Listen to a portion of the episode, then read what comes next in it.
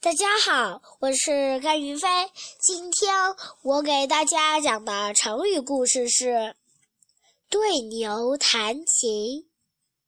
东汉时，有个叫牟荣的人，对佛经很有研究。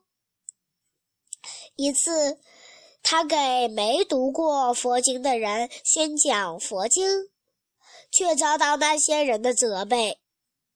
牟荣就对他们讲了一个故事。公明仪是个有名的琴师。一天，他对着一头牛弹了一曲高雅的曲子，牛却无动于衷。